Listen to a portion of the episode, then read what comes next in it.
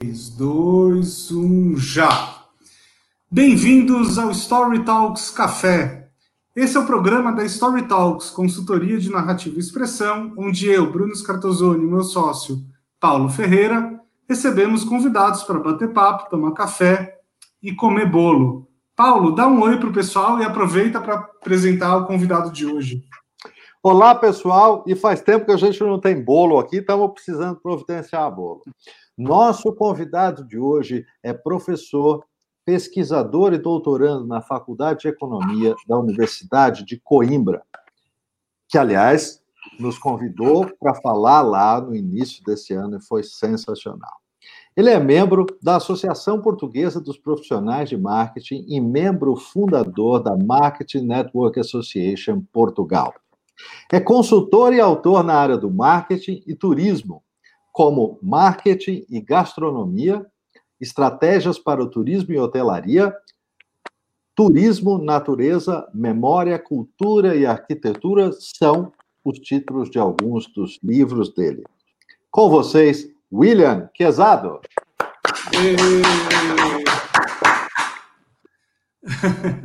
Olá, muito bem, tudo bom?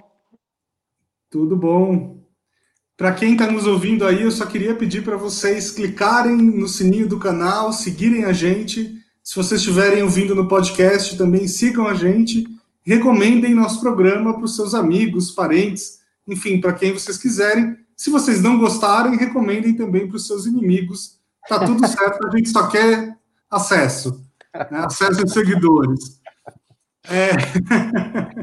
Só, só, queria dizer que, uh, ao invés de bolo, a gente podia estar comendo pastel de Belém hoje, né? Já que o William está falando ótimo, né? de Portugal, né? Aliás, é, como que é pastel de nata, né? Porque o pastel de Belém é só de Belém, não é isso? Exato, exato, exato. Pastel de nata. A primeira correção que você vai levar estando aqui em Portugal é essa, quando pedir um pastel, né? Sim. Muito bem. William, eu queria começar com a primeira pergunta, que já, é, já vou chegar com o pé na porta, tá?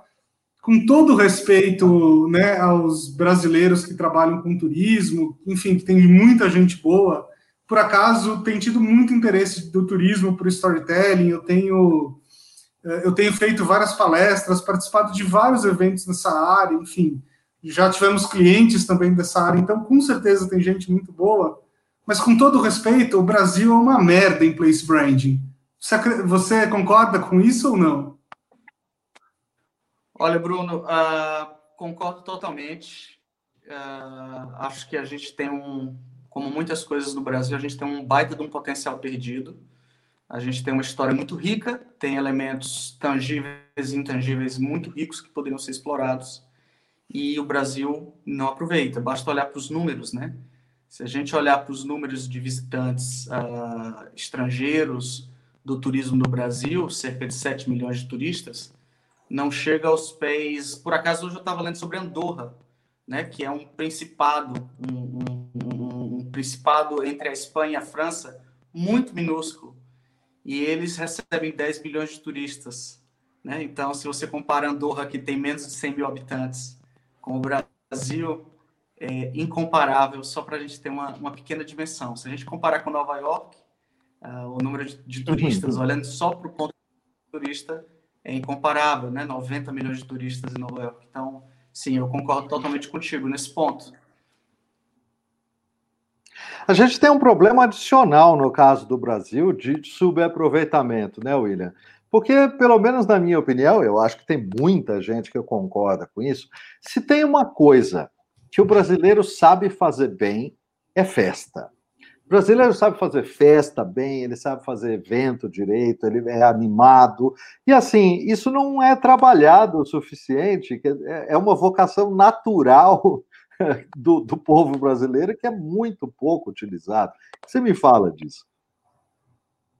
Olha, eu. Uh tem um aspecto aí muito interessante que você falou da questão das festas culturais, e aí eu lembrei logo das festas culturais, das tradições, da, da, do, das lendas, dos mitos, né, da, do folclore. E o Brasil é comparável a, uma, a um continente. A gente tem inúmeras culturas dentro do Brasil, inúmeros países dentro do Brasil. Uhum. Cada país desse poderia ser explorado como um elemento turístico, por exemplo, olhando desse ponto de vista só do turismo com relação ao uhum. place branding. Então, por exemplo, quando a gente fala de Nordeste, só pegando como caso, embora a gente vá, vá abordar um pouco mais, uh, talvez Portugal, mas é bacana a gente fazer essas comparações. Quando a gente fala de Nordeste e a gente fala de festa junina, que por acaso aqui em, em Portugal também existe a festa de São João, uhum. uh, o Nordeste brasileiro tem diferentes festas de São João. Então, por exemplo, se você olha para a festa de São João, uh, que predomina em Pernambuco, na Paraíba, né, Campina Grande, Caruaru, uh, o Ceará, Fortaleza tem uma festa junina também grande, uh, Maracanaú, cidades do tipo, mas você olha para a festa junina, a festa de São João, é, em São Luís do Maranhão, por exemplo, que ainda faz parte do Nordeste, é outra cultura, hum. já é a cultura do boi bumbá, né, já é a festa do boi. Então, vão ter diversos elementos folclóricos diferentes. É uma cultura completamente diferente que até 2015 eu não conhecia e tive a oportunidade de acompanhar duas festas de juninas de lá. Então, é outra cultura com outro folclore, com uma tradição misturada com a cultura indígena, com a cultura negra, que não é aproveitada. Uhum. Por exemplo, não é tão bem aproveitada. Inclusive, ela foi reconhecida em dezembro agora de 2019 como Patrimônio Material da Humanidade uh, pela ONU, pela Unesco. E, e, e, a gente não conhece isso, a gente não vivencia isso até enquanto país, enquanto população, enquanto sociedade. A gente desconhece as nuances, muitas vezes, as características específicas de cada região, de cada território. E isso poderia ser muito explorado, né? Essas festas, a criação de narrativas ao redor disso, a criação de. Até extrapolando a questão das festas, Paulo, pegando os elementos históricos, né, as figuras históricas, por exemplo, se você visita a região do Rio São Francisco, você tem uh, sujeitos, personagens históricos como Lampião, Maria Bonita, e todos esses uhum. elementos poderiam ser explorados como elementos intangíveis para a construção da identidade uh, do turismo do Brasil, e não é feito Sim. como né, ou como poderia ser feito. É, eu, eu, não sei se o Paulo sabe disso, eu não sei exatamente no que, se, no que ele se baseou para falar isso, mas curiosamente, muitos anos atrás, eu li uma entrevista do Hermano Viana, que é um antropólogo que até trabalhou Sim. na Globo, né, por muito tempo e tal, Sim. que é irmão do. do irmão do Herbert. Exatamente. Oh. E o Hermano Viana falava justamente isso, né, que, que a gente deveria exportar festa, que esse deveria ser maior produto da educação brasileiro. E ele não Sem entendia dúvida. como é que não acontecia.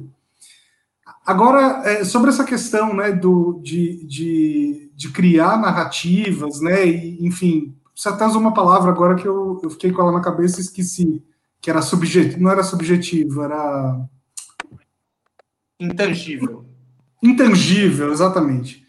É, eu, eu tenho um exemplo de Portugal que eu sempre fico na minha cabeça, assim, que eu acho que Portugal conseguiu criar muitos. Muito, muito, assim, Portugal soube trabalhar o intangível, né? Então, por exemplo, eu lembro que quando a gente chega no aeroporto de Lisboa, tem lá umas caricaturas de poetas de Lisboa, né? Tem Camões, tem Fernando Pessoa, enfim, aí tem tantos outros que, sinceramente, eu não conheço.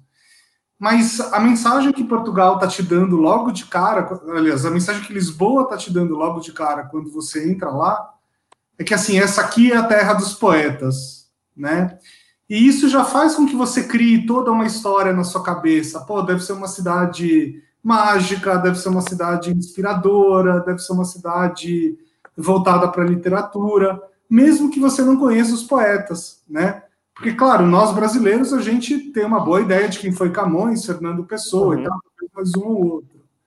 Mas se você pensa num turista médio coreano que acabou de chegar em Lisboa. Não conhece, exatamente. Cara não vai saber quem são os poetas. Uhum. E não importa, porque o que importa é, é, a narrativa que foi criada em cima disso. Né?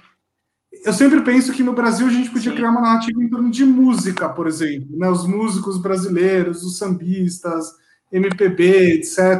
O que você acha disso? Ah, Bruno, ah, dois pontos. O primeiro dos festivais, né, das festas como produto de exportação, e eu queria fazer um, um, um enfoque nisso. Ah, isso a gente, acho que já funciona de certa forma, muito aquém do que poderia funcionar, ah, mas a gente tem um, um grande caso emblemático que é do Rock in Rio. Né? Então, Sim. o Rock in Rio já é um... Que é isso, a exportação, né? Isso. Exato, perfeito. E eles, uhum. hoje, além do festival, eles já agregam no, na sua marca, no seu portfólio de produto, eventos voltados para o mundo corporativo, né, para uhum. inovação, uhum. como o Rock in Rio Innovation Week Lisboa. Uh, então, eu acho que a gente já tem alguns produtos que, enfim, está muito aquém do que poderia ser, mas já é alguma coisa. Uh, um segundo ponto, a questão do, do, dos, dos grandes escritores portugueses como a parte da construção da narrativa portuguesa, da identidade portuguesa, e a comparação disso com o que o Brasil poderia fazer com a música, eu acho extremamente pertinente. A música é um, por exemplo, a música em Portugal, a música brasileira em Portugal, é talvez um dos maiores elementos de identidade uh, brasileira. Né? Então, assim como a novela mexicana e a novela brasileira, por exemplo, também é muito forte, já foi muito mais, né? Uhum. Mas a música continua uh, sendo um elemento extremamente forte da identidade do Brasil. Isso pode ser uh, mais, uh, mais explorado, talvez na, na, formação da identidade de uma maneira mais consciente. Eu acho que o que diferencia o place branding, o, o Bruno, de uma situação uh, solta, esporádica, é exatamente a intencionalidade, a estratégia e o trabalho organizado. Ou seja, o place branding, ele pega esses elementos que já existem, ele não cria, teoricamente ele não é para criar. Um bom Sim. place brand ele vai identificar as vocações naturais. Então, se a gente tem uma tradição muito forte e, e, muito arraigada relacionada à música, que é uma música que cresceu base da nossa miscigenação racial, cultural, uhum. e aí surgem diversos ritmos né, do, do, Brasil, desde a influência africana, europeia, até a influência americana com a bossa nova e, e coisas do tipo, da mistura dos sons, esse é parte do, da nossa identidade enquanto país. Isso poderia uhum. ser explorado. Uh, uh, então, esses elementos poderiam estar mais presentes, por exemplo, em parcerias com o cinema internacional, o cinema norte-americano. Você já vê algumas iniciativas do tipo, mas não feito uhum. de uma uhum. forma mais consistente e intencional.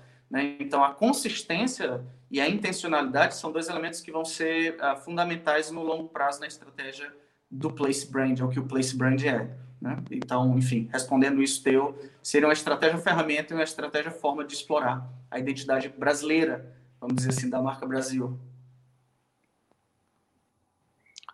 Pegando carona nesse, nesse recorte que você já puxou aí, quer dizer, existe um espaço para a música se conectar com outras formas, outras expressões. E veja, Estados Unidos faz isso de uma maneira muito forte. O cinema americano promove a, a, música americana o tempo todo. Uma coisa se alimenta, retroalimenta ali de uma maneira muito forte. E no, no, no, caso do Brasil, a gente tem uma indústria de cinema muito subdesenvolvida, com muitos problemas. Né? Agora, é, o cinema é crucial para um place, branding bem feito, porque eu tenho um pouco essa sensação. O cinema é uma, uma peça-chave ali, não é? Olha, uh, Paulo, o place brand pode ser feito, claro, sem o cinema. Agora, uhum. eu, eu tenho que confessar que, como um, um, apaixonado pelo cinema, eu acho que é uma das ferramentas mais poderosas por unir a construção da, da, de, uma, de uma história, de uma jornada, né? de uma uhum. forma muito sensorial, porque você tem imagem, você tem som, você faz as pessoas experienciarem uh, sensações. E uhum. isso me remete muito para o exemplo que você deu da própria indústria norte-americana, né? Então, uh, eu, teve uma ocasião que eu tive, uh, passei quase um mês rodando por, por algumas cidades dos Estados Unidos e é, é, bacana que você vai identificando os lugares que você já assistiu em filmes, né? Sim. Você quer conhecer aquilo mais, quer vivenciar aquelas coisas de uma maneira mais rotineira. Então, uhum. hoje em dia, quando eu estou assistindo com os meus filhos, eu digo, ah, já, o papai já teve aí, o papai já teve aí, né? Cada cena que passa, o papai Sim. já visitou, o papai já, já, já, já conhece aquela, aquele lugar. E isso é uma coisa que fica muito forte na, na, na identidade. Por exemplo, você pega uma, uma cidade como Los Angeles, que, que sim, tem o, o Griffith, é muito bacana, mas, uh, enfim, não é uma coisa extraordinária. Por exemplo, quando você compara Los Angeles com Rio de Janeiro, é incomparável em termos de atrativos, de equipamentos naturais e outras coisas do tipo, do potencial de unir tá. diversas uh, camadas diferentes de realidade e, e coisas diferentes para se fazerem entre Sim. Rio de Janeiro e Los Angeles. Mas quando você compara em termos de expressão, de força, de significado, né? Uh, Los Angeles tem um significado muito mais rico. Então, o lugar uh, é nada mais é do que um, um, território que tem um significado, né? Um lugar é um território que tem um significado para um grupo de pessoas. Isso é o que muda de, de, de alguma coisa que tem que tem é, não tem grande significado no imaginário das pessoas e de um lugar que tem um, um grande significado. Então, o cinema uh, pode ajudar bastante na construção do place branding. Hoje em dia, Paulo, eu tenho visto muito. Uh, o Reino Unido sempre usou, mas de alguns anos para cá eu acredito que até em função de a iminência de uma de uma nova coroação, né, de uma substituição da rainha Elizabeth, tem feito o Reino Unido de alguns anos, alguns bons anos para cá, ter talvez isso é uma percepção pessoal, investir mais hum. no cinema, especialmente construindo a narrativa em torno da coroa, em torno dos elementos da monarquia, da, de um sentimento nacional. Então, você tem séries, por exemplo, uhum. desde de, de, da, do Black The Mirror, Crown. você tem Crown e vários, vários filmes ou séries que têm trazido mais para a realidade das pessoas e para a uhum. cultura popular coisas que têm a ver com a identidade inglesa, com a questão política, com a questão social uh, fortalecendo as identidades e, e, divulgando essa imagem, essa identidade, para gerar uma imagem do país. Então, é um exemplo muito grande de um país que não tem uma indústria, tem uma indústria sim cinematográfica muito grande, mas que tem investido nisso cada vez mais. Tem Harry Potter, Notting Hill e outros filmes que foram feitos, uhum. que vão uhum. sendo cada vez mais marcados na mente e no imaginário. Mas de alguns anos para cá, isso de uma maneira mais forte eu acredito que é um grande aliado do, uh, uh, dessa construção do place brand. A Espanha tem tentado fazer isso bastante nos últimos anos também, né? Hum. E eu acho que tudo isso fortalece a construção da imagem. Agora, uh, se não houver uma conexão com a realidade, Paulo, e se não houver uma, uma adesão popular, social, essa narrativa fica solta, não acaba não contribuindo para ser autêntica. Ela não, não é passada, não é percebida como uma narrativa autêntica. E isso precisa, quer dizer, precisa ser parte de uma estratégia, mas uhum. não de maneira isolada. Ela por si só não resolve a questão do place brand. É, e, e, acho que uma outra coisa importante aí é que quando você é, né, se atreve a contar uma história, é, as pessoas precisam entender que isso é diferente de fazer propaganda, né? Na propaganda tradicional, você pega ali o, só, só o que tem de bom naquele lugar. Quando você vai contar uma história, é um pouco diferente, porque aí é entretenimento, né? Então, estou pensando aqui no La Casa de Papel, né? Que, de alguma forma, promove ali a Espanha. Mas é uma história sobre, enfim, foras da lei, né? Você não está querendo dizer que todo espanhol é fora da lei, mas tem gente que faz esse tipo de conexão e fica com medo, né? Por causa desse tipo de conexão. É, mesmo os filmes americanos. Pô, nos filmes americanos tem de tudo. Tem bandido, tem, é, sei lá, tem drogado, tem máfia. E, e, olha como eles glamorizam né, tudo isso de uma maneira positiva. Porque a vida, claro, tem muita coisa boa também, né? Mas a vida não é só o lado positivo. E aí eu lembro até de um de uma frase que é engraçado, eu já pesquisei muito sobre fra essa frase, é, eu não tenho certeza se isso é uma invenção da internet ou se, ou se a pessoa realmente falou, tá? Porque, enfim, não, não encontrei o, o, o registro histórico disso, mas dizem que né, o Roosevelt teria falado, o presidente Roosevelt americano teria falado que onde chegam nossos filmes, chegam nossos produtos. Mesmo que essa, mesmo que essa frase não seja dele, eu acho que a frase é genial. Ela é verdadeira, exatamente. É verdadeira. Dependendo do autor, é verdadeira. É. Agora, me diz uma coisa: Portugal Perfeito. tem feito alguma coisa com o cinema? Olha, uh, Bruno, eu acho que esse não é o forte de Portugal. Eu posso aqui estar falando um pecado uh, para portugueses que eventualmente forem escutar depois, né? Mas a minha opinião pessoal é que não existe uma indústria cinematográfica uh, significativa. Eu, por acaso, Uh, esses dias até estou devendo assistir um filme chamado Pedro Inês, eu acho que é esse o nome do filme. Mas enfim, ele faz um paralelo entre uma história que é, é que se passa em Coimbra por acaso, que é a história, a história de amor de Pedro e Inês, é uma história real com alguns elementos uh, lendários, como toda boa história. Uh, mas ela coloca no contexto dos tempos de hoje. Ela vai todo o tempo fazendo um paralelo entre um casal contemporâneo e a história de Pedro e Inês, né? Ela faz esse, esse paralelo de uma maneira muito forte. Eu ainda não assisti, uh, mas não tenho grandes referências do cinema português. Eu acho que a literatura é um dos elementos mais, mais ricos deles, né?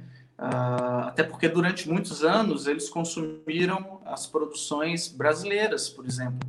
Né? As novelas brasileiras eram um produto de, de, de, de importação que eles faziam do Brasil uhum muito uhum. forte, né? Então, uh, eu acho que a, indústria deles nessa área uh, talvez não tenha se, desenvolvido tanto quanto poderia ser desenvolvida, né? Mas é esse o, o cenário que eu enxergo. Não é tão é, forte. É esse aqui o né, do, do filme, não é isso? Exato. Tá aí, exato. Você vê que a, própria imagem já, já faz um. Ali você tem uma imagem em cima, eu acho que a imagem de baixo já é seria contemporânea, eles fazem esse, esse paralelo Isso. todo o tempo entre as duas histórias. Né? A história tradicional de amor, a antiga, a clássica, e uma história de amor contemporânea. Legal. Então, para quem estiver assistindo o programa, né, é, já tem aí a dica de Pedro e Inês, tem o, vocês estão vendo o cartaz. Quem estiver ouvindo no podcast, procure aí Pedro e Inês, tá? ou The Dead's Queen aparentemente a tradução em inglês do título. A gente pode ver aqui que não, não são só os brasileiros que traduzem os títulos de maneiras completamente diferentes, né? É, Mas olha, não, e assim, é interessante também observar que é, é, é, é um característico, até certo ponto, de Portugal, esta mistura que esse filme traz né? Esta mistura de passado e contemporaneidade, de preservação das histórias do passado e somada à contemporaneidade. A cara de Portugal esse filme, exatamente. Não é? Verdade, verdade. É uma excelente observação. Não tinha parado para refletir nisso, mas faz total sentido. Né? A, Europa como um todo, mas Portugal de maneira muito específica, Sim. a gente convive lado a lado com essas realidades, né? uhum. o contemporâneo e, o, e o, o, muito antigo, o clássico. Ah, quanto à questão da tradução, Bruno, eu só queria fazer uma, uma, uma, observação que eu acho que a gente traduz muito bem o nome dos filmes no Brasil, né? Eu sou fã das traduções, principalmente dos filmes do Velho Oeste brasileiro, né? The Sound of the Music, ah, até musicais também, The Sound of the Music, A Noviça Rebelde. Para mim, a gente faz as melhores traduções do mundo, né? Olha que interessante. Eu gosto muito de Apertem o cinto, o piloto sumiu. Para mim, essa é a melhor tradução. Porque o título é, original é muito chato, né? Airplane. É, não, não faz sentido um filme chamado Avião.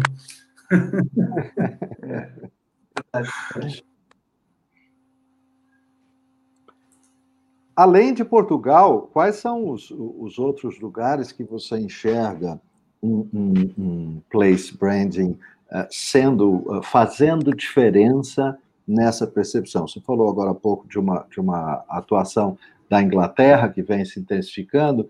Quais outros, outros exemplos dessa, desse place branding intencionado, claramente colocado? O, o, Paulo, eu acho que um dos primeiros casos, e aqui uh, quase lugar comum, é o de Nova York, né? que eu gosto muito, uhum. porque eu tive a oportunidade de escutar de, de um cidadão nova-iorquino me contando essa história. É, ele estava, por acaso, me contando, ele trabalha com turismo, a gente estava lá, uhum. e, e, foi assim que eu comecei a abrir um pouquinho mais da história de Nova York. E nos anos 70, isso já é uma coisa muito, muito corriqueira da gente saber, nos anos 70, nos anos até nos anos 80, uh, Nova York é uma cidade extremamente violenta, extremamente perigosa, Sim. com um índice de criminalidade muito elevado, né, uh, drogas uhum. desde os sindicatos, né, da máfia, ligada à máfia, coisas do tipo. Uhum. E é, Nova York passou de uma das cidades mais violentas dos Estados Unidos a uma das cidades mais seguras dos Estados Unidos em alguns anos. E parte da, do, do, do motivo dessa revitalização foi uma estratégia muito intencionada por alguns governos, uh, inclusive o Rudolf Giuliani e outros, e uma estratégia de comunicação. Então, por exemplo, situações que, que eu não li, são situações que eu vi, eu já li sobre isso, mas isso aqui é o que eu escutei, uh, que foi hum. o que esse, esse cidadão Nova York me contou, uh, que toda essa situação com a criminalidade foi negociada, de certa forma, foi reprimida, a, desde a política da tolerância zero, até a situação, hum. olha, sai daqui e tá tudo certo. Né? Então, o que esse cidadão, esse sujeito que trabalha com turismo me contou na época foi que muitos uh, bandidos, muitos mafiosos, sindicatos, né, ligados a sindicatos, simplesmente atravessaram o rio Hudson para um outro estado já, que é New Jersey, a cidade de Newark. E, por acaso, uhum. hoje Newark é uma das cidades mais violentas dos Estados Unidos, uh, com índice de criminalidade muito alto, com uh, situações de tráfico de drogas enquanto Nova York não tem essa, essa mesma situação. Ah, outras, outra coisa que, que essa pessoa me contou, ligada ao turismo, é que ah, foi oferecido passagens aéreas para uma série de moradores de rua.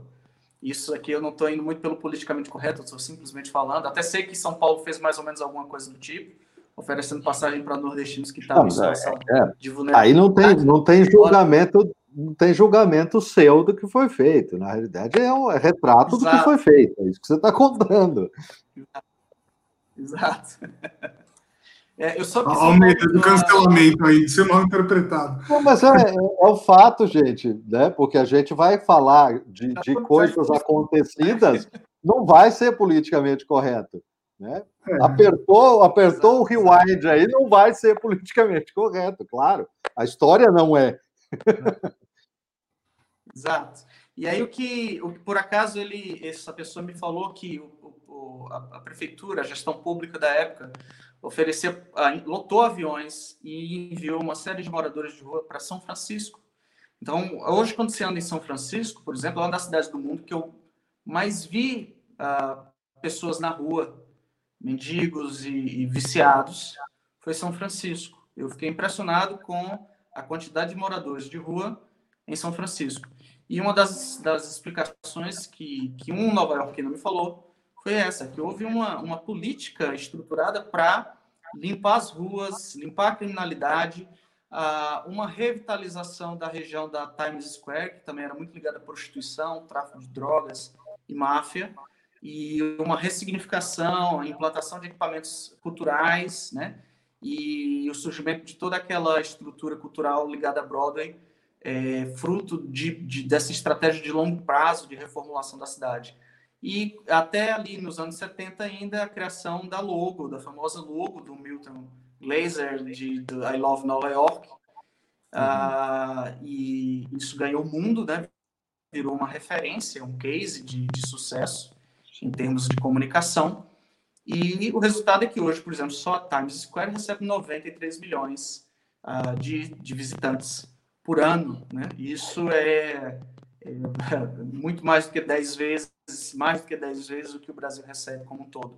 Né? São números absurdos. Então, acho que o primeiro grande caso, Paulo, que a gente tem é esse. Ele, inclusive, acho que ele faleceu recentemente, né? Não lembro se agora Sim. já, acho que já em 2020, né? Foi, foi ah, então, é um dos primeiros grandes cases que a gente tem. Ah, depois dele, eu acho que aqui na Europa, quando a gente olha para a Europa, Paulo, a gente tem Eindhoven na, na, nos Países Baixos, que é uhum. onde surgiu a Philips, muito ligada à uhum. fabricação de lâmpadas, era uma cidade operária, e é uma cidade que sentiu a necessidade de se revitalizar e passou por todo um planejamento. E é importante dizer que o Place Brand trabalha numa metodologia de dentro para fora, bottom-up, né, de baixo para cima, com o engajamento uhum. da comunidade, com o engajamento da, da população, da sociedade, uh, para identificar as vocações da cidade, identificar quais são essas vocações, potencializar essa identidade, né, e conseguir atrair uh, investimentos, talentos, turistas, né, reter os seus talentos também, e essa cidade, a partir de uma ampla conversa com a, com a comunidade, desenvolveu todo um trabalho de, de comunicação, uma logomarca que não tem ah, direitos ah, controlados, ou seja, qualquer pessoa pode utilizar, Existem é. algumas, algumas orientações claras de, de, utilização da logomarca, mas uhum. uh, as pessoas têm liberdade para implementar. Isso foi colocado meio que como elemento da cultura popular, em grafites, em arte, em caderno, em uma série de coisas. E, e foi, foi difundido, empresas criaram todo tipo de coisa ligado a isso. E hoje é uma cidade muito associada com inovação, com design, com tecnologia. Também houve toda uma política para atrair empresas de tecnologia, tá? Uhum. Então eu acho que, que Eindhoven, na, na, nos Países Baixos, na, na região né, da Holanda, é, é uma outra referência bem interessante de place branding. Uh, até olhando para isso, Paulo, e aí eu citei um ponto interessante da questão da, da, da do rebranding, né, dessa, dessa identificação de vocação. Uhum. Uh, eu acho que Portugal tem feito um trabalho bem interessante num ponto aqui eu vou tocar num ponto específico sem entrar em outros que é a identificação de uma vocação que pode ser muito explorada. Porque, e aí eu queria colocar em contexto, né? Portugal é do, do tamanho do estado de Pernambuco, geograficamente falando. Uh, Portugal tem mais ou menos a população de Pernambuco, tem 10 milhões de habitantes, né? um pouco mais do que Pernambuco. Uh, e Portugal não tem a capacidade de absorver uh, toda a mão de obra qualificada que ela forma. Uhum. Então, o resultado disso é que muitos profissionais se qualificam em Portugal e acabam indo para outros países em busca de, de se, se alocar profissionalmente. Então, vão para a Holanda, vão para a Alemanha, vão para o Reino Unido, vão para o Canadá, uh, vão para os Estados Unidos e por aí vai. Agora, Portugal identificou que poderia ser um celeiro tecnológico e de pelo menos 10 anos para cá, tem investido pesado para atrair empresas na área de tecnologia, na verdade, mais de 10 anos, mas a gente pode enfatizar os últimos 10 anos, e eventos na área de tecnologia. O resultado é que hoje Portugal é, cedia o maior evento de tecnologia do mundo, o Web Summit, né? Então, ah, isso é fruto de uma visão ah, propositada, não é? É intencional. E uhum. parte disso é porque a mão de obra qualificada em Portugal é alta e o custo de vida é baixo. Olha só a sacada. Isso é um trabalho estratégico. Porque quando você olha para os salários na área da, da TI, por exemplo, da Alemanha, da Holanda, do Reino Unido, dos Estados Unidos, esses salários são muito mais elevados. Israel, que é outro celeiro, e Portugal poderia oferecer uh, um bom, uma boa mão de obra, uma mão de obra muito bem qualificada, nas engenharias, nas tecnologias, mas a um custo mais barato. E isso, eu tive num evento com o presidente da República Portuguesa, o, Marcelo Rebelo, o professor Marcelo uhum. Rebelo, e ele estava falando exatamente isso. Ele disse: olha, nós uh, investimos pesado e temos a vocação para a área, a área da tecnologia, porque nós podemos uh, sediar empresas e ser mão de obra uh, qualificada num custo mais competitivo. Enquanto na, no Vale do Silício ele vai ganhar 10 mil dólares, 7 mil dólares pelo menos, ou mais, aqui ele vai ganhar 2 mil. 1.500 inicial, 2 mil, 2.500, um sênior, né? Hum. Uh, no máximo 3 mil. Então, o resultado disso é que algumas empresas já têm transferido uh, hum. escritórios uh, de, da área de desenvolvimento de softwares e aplicações para Portugal, como a própria BMW. A sede hoje da BMW na área de desenvolvimento de softwares é na cidade do Porto, né? Então, isso é uma grande estratégia. E isso é, eu vejo como parte de, do que seria uma estratégia de, de place branding, né? Uma parte que tem a ver com, tem um viés fortemente econômico.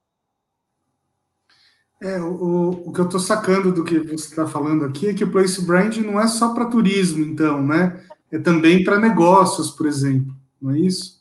Vai muito além, muito além. E, e é muito Perfeito. interessante esse exemplo que você trouxe, porque ele ilustra exatamente o ponto que você estava fazendo antes. Quer dizer, eu preciso identificar a vocação, eu preciso identificar qual é a condição de realidade que tem para trabalhar em cima disso. Não adianta inventar, não adianta inventar uma história que não tenha uma raiz local.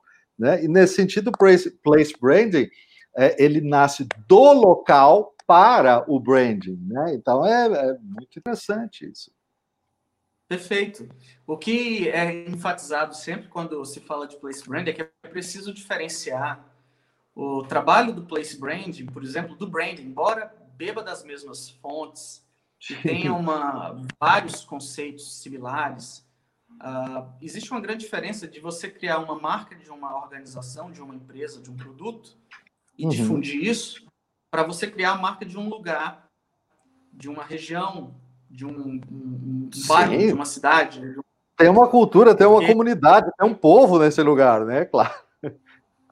Exato, exato. Não adianta eu querer dizer que, sei lá, a, a Vila Madalena é um bairro, sei lá, no mesmo estilo do Brooklyn. Não são, né? São bairros com culturas diferentes, que é possível Sim. fazer um place brand, uma, uma, uma definição de identidade diferenciada para cada região. Né? Então, uh, essa identificação da vocação é fundamental.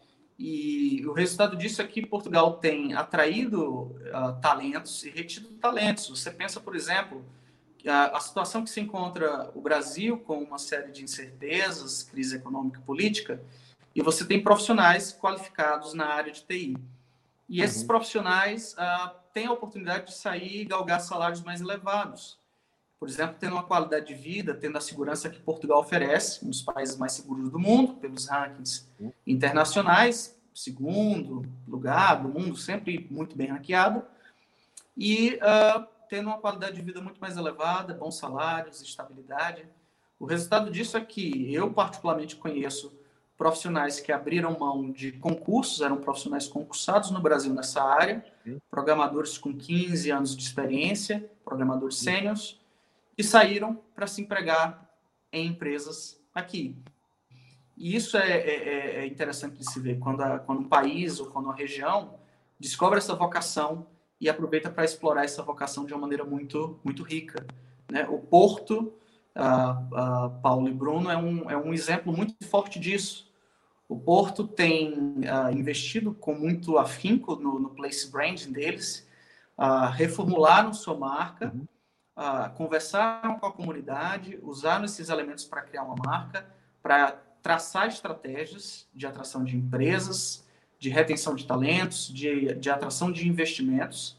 Porque quando a gente está falando em place branding, e aí é, é, enfatizando outra coisa da tua fala, Paulo, todos os stakeholders precisam participar, né?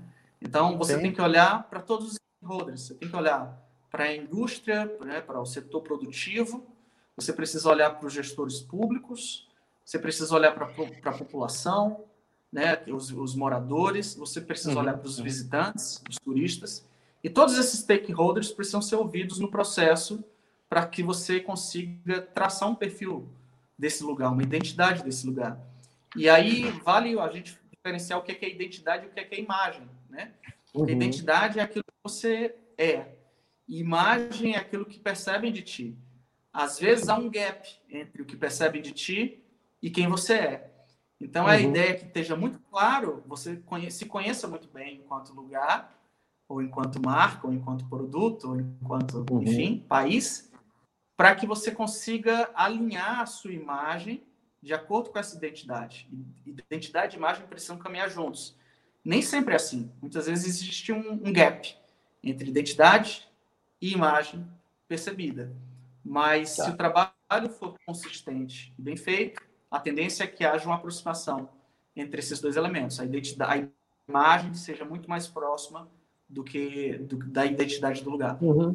Uhum. É, eu, eu, gostei muito disso que você falou, né, do place branding também para a própria comunidade dos moradores, né? E aí eu vou fazer um paralelo aqui. O, o place branding nesse sentido é como se fosse o endomarketing da cidade ou do bairro ou do país, ou do local, né? Boa.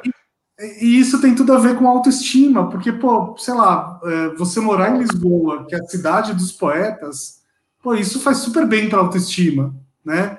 Você morar na, sei lá, na Vila Madalena, que é o bairro boêmio de São Paulo, se você for boêmio, isso é super legal, né? Você se sente ali parte daquilo. Se você odiar a noite, talvez você queira fugir do bairro. fugir do bairro. Mas isso é bom também, porque aí a marca vai, vai filtrando os seus moradores, né? Quem não é boêmio vai para outro, outro bairro, não sei. Uhum. Isso, isso, é interessante também. É, nunca tinha Perfeito. pensado sobre isso, né? Mas os governos podiam começar é. agora, a olhar. É, agora, uma coisa que me chamou muita atenção, é, que permeou várias das histórias, das, das, narrativas que você trouxe aqui, William, foi o seguinte: olha só. É, você, quando estava contando parte da, da, da, história que você colheu em Nova York, o, o assunto segurança estava lá. E aí, quando a gente entrou em Newark, na, na, na situação de Newark, houve então também essa exportação da insegurança para uma outra cidade, Newark.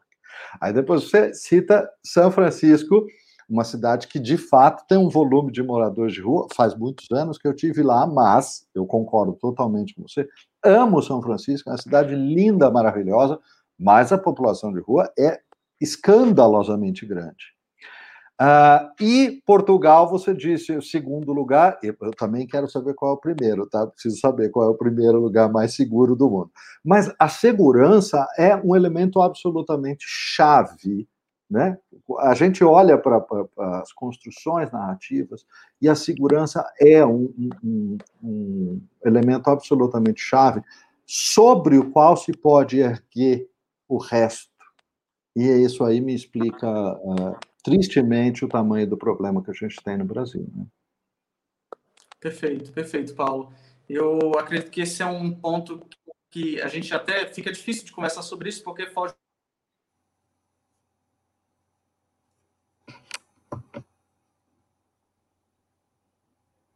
Paulo? Não, eu estou aqui. Eu acho que o William teve um travamento. Eu vou, eu vou. É, é, acho que ele teve um problema. Vamos continuar aqui enquanto ele volta. Eu, eu vou comentar contigo, Bruno, que eu estava falando para ele da questão da segurança, né? Uma coisa. Você estava ouvindo, estava ouvindo. Exatamente. É, e, e, aí é, um, é um, um, vale muito grande para a realidade brasileira. É, é, isso que é complicado, aonde ele estava. Sendo. Voltou, William? Voltou. Vocês me escutam? Sim. Voltei. Escutamos. A imagem um pouco travada ainda, mas para quem estiver vindo no podcast, não vai nem perceber. Para quem estiver nos assistindo, uh, desculpem, pessoal. Geralmente a infraestrutura em Portugal é muito melhor do que aqui, tá? Mas em qualquer lugar do mundo a gente está sujeito uh, a esse tipo de Claro. Né? É... Agora, sobre isso tudo Olha, que a gente está falando. Qualquer coisa, Bruno, falou foi George Clooney no meu lugar, tá?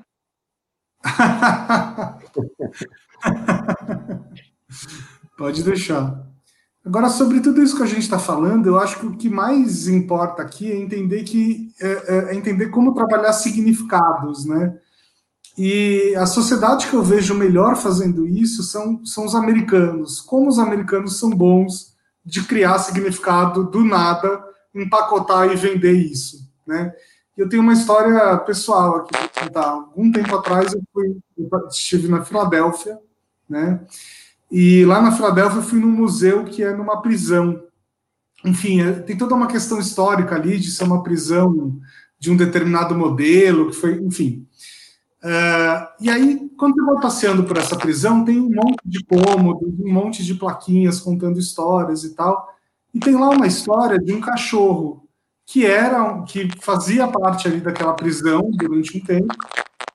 E existia uma lenda urbana de que esse cachorro uh, tinha roubado alguma coisa de alguém e por isso o governador colocou ele nessa prisão. E depois tinha uma outra placa falando que um historiador foi atrás disso e tal, e viu que na verdade isso era uma lenda urbana e que esse cachorro, no fundo, tinha aparecido lá e tinha sido adotado pelos presos e tal, enfim tinha toda essa questão, mas era um cômodo entre, sei lá, 100 histórias que você via naquele museu. E, enfim, depois que eu visitei tudo e fui para. Depois que eu visitei tudo e fui para a lojinha do museu, né, que é uma coisa super comum também no turismo americano, o que, que tinha lá? Um bicho de pelúcia daquele cachorro, com a tagzinha, com a história e tal. Os caras são muito bons, né? É. A organização, a intencionalidade, fazer funcionar, né? amarrar as pontas. É, isso é incomparável. Pois é. Voltou, William voltou de novo.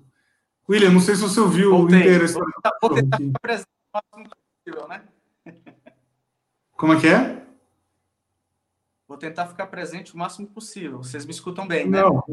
Ótimo. Sim, agora, agora melhorou bastante. Pronto. É, mas, então, mas é isso. Estavam, acho que o Paulo... Travou aqui. Escuta? O áudio, sim. O áudio, sim, imagina não. Então vamos começando, qualquer coisa. Tá bom. É, então, tá, basicamente o que eu estava falando era que os americanos eles conseguem transformar tudo em, em, uh, em, produto, em mascote, né, em histórias, assim, isso, isso eu acho incrível de você turistar nos Estados Unidos, né? Tudo tem uma história e no final tem uma lojinha vendendo um bonequinho disso, ou um chaveirinho, ou uma camiseta, ou alguma coisa assim. É, e é engraçado como a gente tem dificuldade, né, de entender essa coisa do turismo significado. É, aqui no Brasil, o turismo normalmente está muito ligado a belezas naturais, praia, etc. O que, né, nada contra, eu acho que é ótimo, tem que anunciar mesmo, é, mas pode ser muito mais do que isso, porque praia, no fundo, tem no mundo inteiro, né? Quem é, vai pegar um avião... entra a questão da estrutura, né? É, quem vai atravessar um, o, o, planeta, né, para, sei lá, vir numa praia? É, é difícil, né? A não ser que seja uma praia com muitos significados. A gente não consegue dessa camada de significados as coisas. Sim, é. Tem uma série de, de problemas aí, é, tanto, tanto na, na base, como eu estava falando, né, porque a segurança e vários, vários dos pilares para poder construir estão faltando, e, e, também porque não, não é uma coisa que esteja uh, muito, muito fechada dentro da nossa cultura também, né? Opa, temos aqui uma parede branca. Oi, William. Você é o homem invisível agora?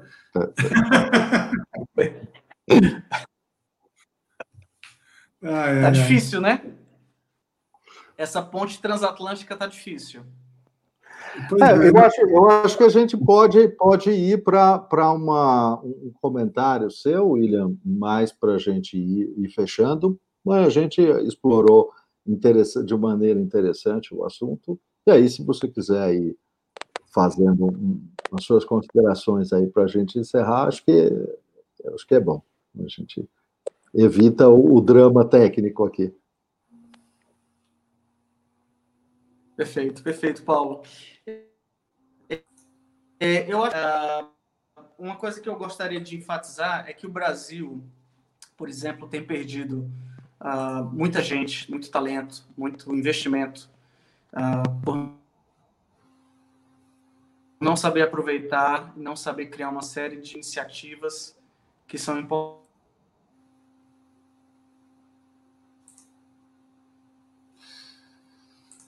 É, pessoal, estamos com problemas severos aqui com o William, pedimos desculpas por isso. Uhum. É, com certeza o William volta né, em, em breve para um outro programa, porque o assunto é bastante é, extenso e gostoso, né? É, e a gente vai lançar o programa mesmo assim, tá? Porque eu acho que a gente teve um papo muito bom aí durante os 50 minutos. É, eu, eu, gostaria até de deixar gravado aqui, um rabicho aqui, do seguinte: uh, nós vamos pedir para o William gravar as considerações finais dele para a gente, ele manda para a gente no, no, WhatsApp, e aí depois eu edito essas considerações finais no final do programa aqui, a gente posta. Tá bom? Ok, bom, ele, ele voltou, vamos ver. William, Recados finais. Uh, pessoal, uh, eu estava comentando, não sei até onde vocês conseguiram ver, uh, mas o Place Brand é uma estratégia extremamente importante, fundamental para uma política pública, para uma estratégia de comunicação, para uma, uma efetiva venda do país, para atração, retenção de talentos, retenção de habilidade local. Portugal uh, tem desafios também nessa área, não é fácil, né? Uh, você tem problema também de desertificação de cidades menores, mas